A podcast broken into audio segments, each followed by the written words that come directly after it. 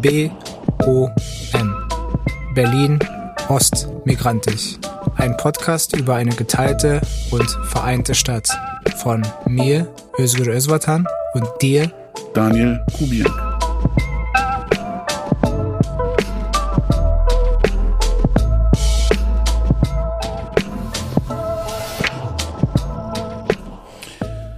Hallo, in diesem Podcast reden wir als Mitarbeiter des Berliner Instituts für empirische Integrations- und Migrationsforschung über Berlin und über Geschichten aus Berlin, über ostdeutsche Geschichten, über migrantische Geschichten.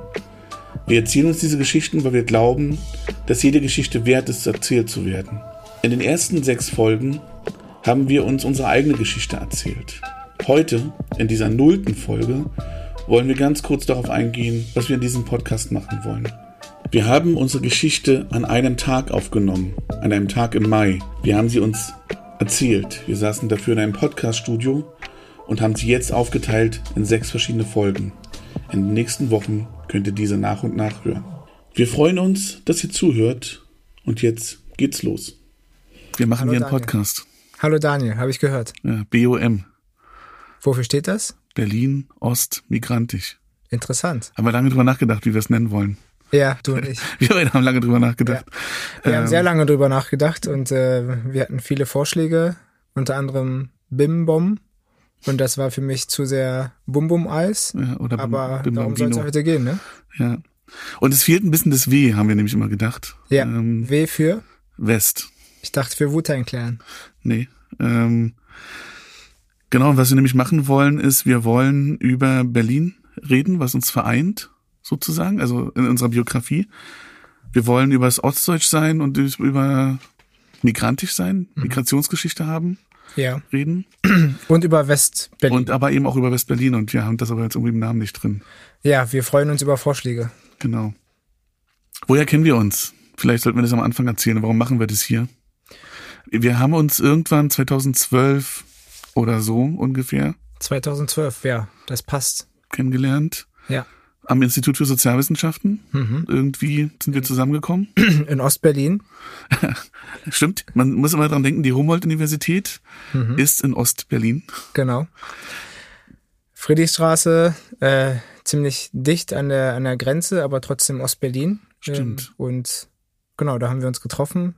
Ähm, du hast da schon, du warst da schon in Beschäftigung am, am Institut für Sozialwissenschaften. Ich noch nicht. Ich kam als Student. Ähm, du hast für eine Professorin gearbeitet und ich hatte da, glaube ich, äh, immer mal wieder Fragen. Und du Ja. warst da bei ihr angestellt und Genau. dann haben wir uns kennengelernt. Genau. Also schon fast zehn Jahre her und Hm. Ähm, und haben immer wieder Sachen zusammen gemacht, unter anderem dann äh, zur Weltmeisterschaft 2014. Das ist auch vielleicht auch was, was uns verbindet, aber vielleicht auch ein bisschen trennt. Zur äh, Weltmeisterschaft, Weltmeisterschaft 2014 eine Veranstaltung gemacht, wo es um Nationalismus und Fußball, Integration und Fußball ging. Ähm, und was uns da sozusagen verbindet, ist, dass ich total viel Fußball gucke und du sogar mal Fußball gespielt hast auf etwas höherem Niveau, als ich jemals in der Lage war, gegen den Ball zu treten.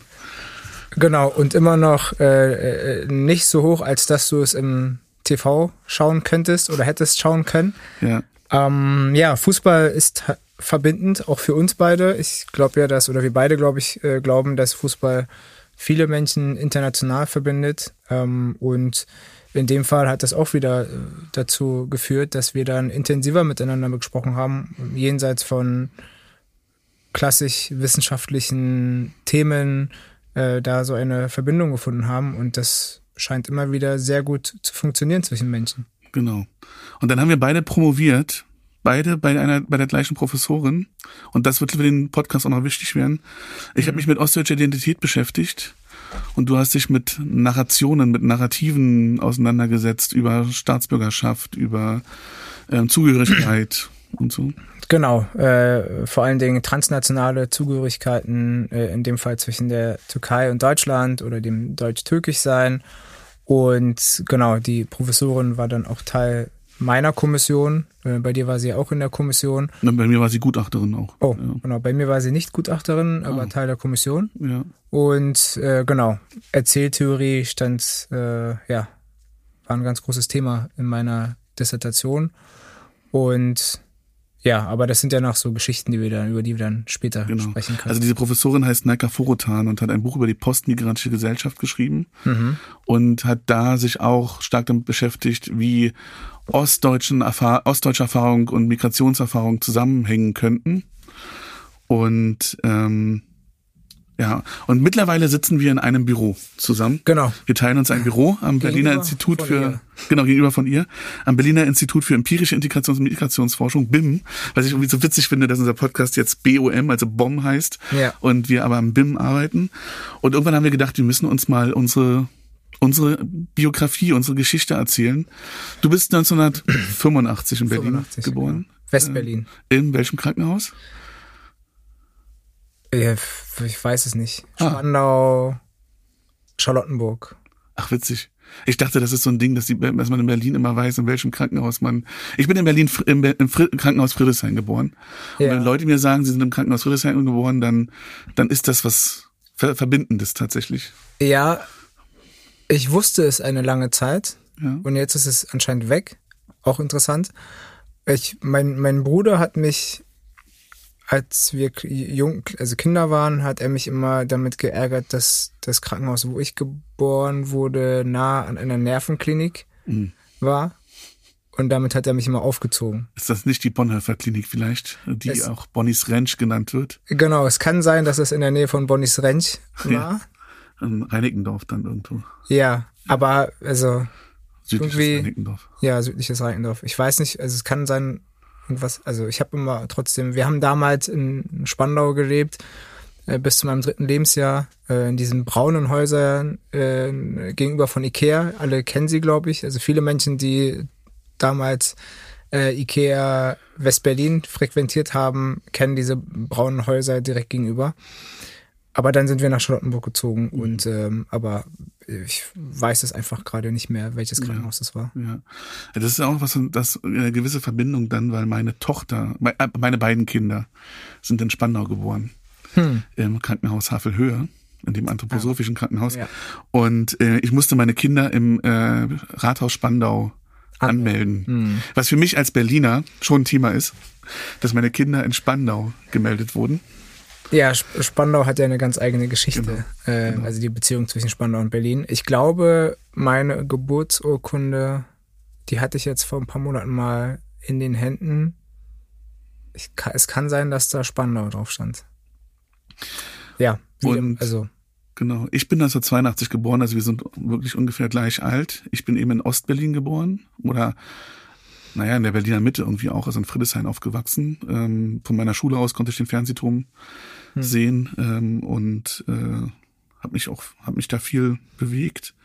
Und darüber wollen wir sprechen, wie das war, wie wir in Berlin aufgewachsen sind. Äh, anfangs in einer geteilten Stadt, dann in einer wiedervereinigten Stadt, aber zumindest geht's mir so, äh, in meiner Biografie so, dass die Berührungspunkte zu Westberlin auch in den 90er Jahren nicht so oft da waren. Ich war wirklich selten.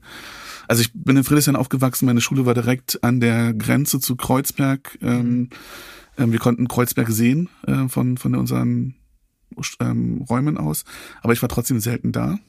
ja. Ähm, und für mich ist sozusagen Westberlin bis ganz lange als Kind und Jugendlicher nur eine Erzählung meiner Eltern gewesen, weil sie, weil meine Mama zum Beispiel im Westen gearbeitet, also in Westberlin gearbeitet hat, ähm, aber keine eigene Erfahrung, also ganz lange. Und eigentlich erst durch meine Ausbildung bin ich überhaupt mit Westberlinern in persönlichen Kontakt so richtig gekommen. Mhm. Das ist ein ganz wichtiger Punkt, glaube ich, dass äh, die Frage des persönlichen Kontakts, weil ich glaube schon, dass äh, mit dem Mauerfall die Geschichten von Begegnungen ähm, sehr präsent waren, obwohl es die eigene Begegnung nicht gab. Also vor allen Dingen die negativen äh, Geschichten über die Begegnungen zwischen Menschen, aber obwohl wir dann eigentlich selbst gar keine Begegnung hatten. Und das war, also bei mir und äh, in meiner Familie war das schon sehr präsent. Vor allen Dingen über äh, meine Mutter, die als Erzieherin äh, in Kreuzberg gearbeitet hat und die dann halt ähm, sehr früh äh, viele Kolleginnen äh, aus Ostdeutschland hatte oder aus Ostberlin. Und genau, und dann haben halt die, äh, die, die abwertenden Geschichten angefangen. Mhm. Also Abwertung gegenüber ihr. Beidseitig. Mhm. Beidseitig, ja. Mhm.